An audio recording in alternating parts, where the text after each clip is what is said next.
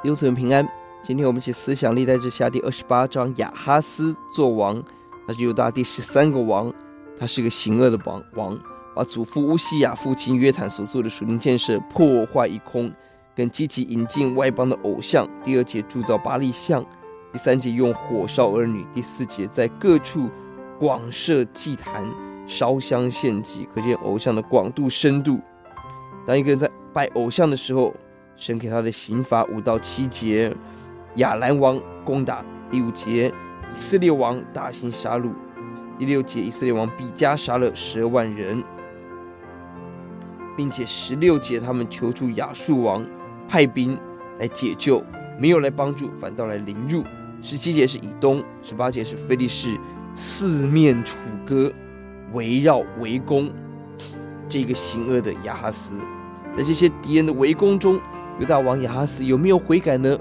并没有，经文说他二十二节，他越发犯罪得罪神，把亚兰王的神禽来献祭给他们，而且二十四节毁坏圣殿的器皿，封住圣殿的门，拦阻人向神献祭，在各耶路撒冷各城建立邱坛，可见神的管教跟人的悔改不一定有关系，神的管教反倒使人犯罪更甚，求主使我们今天操练敬虔。经文特别的是八到十五节记载了北国的事件。当以色列人，当以色列掳掠了犹大二十万人，妇女小孩带到以色列为奴，神差遣先知叫俄德起来提醒以色列人犯罪了。你们得胜是因为犹大人犯罪，而你们掳掠他们也是罪。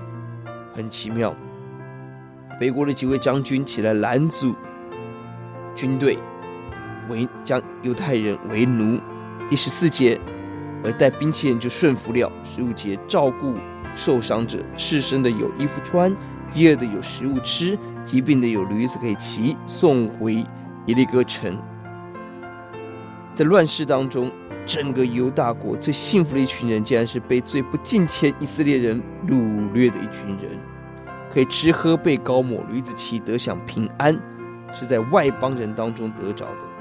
犹大国理当是神的选民，敬畏主、传扬主的百姓，但却成为把百姓带到黑暗与死亡的国家，何等的讽刺！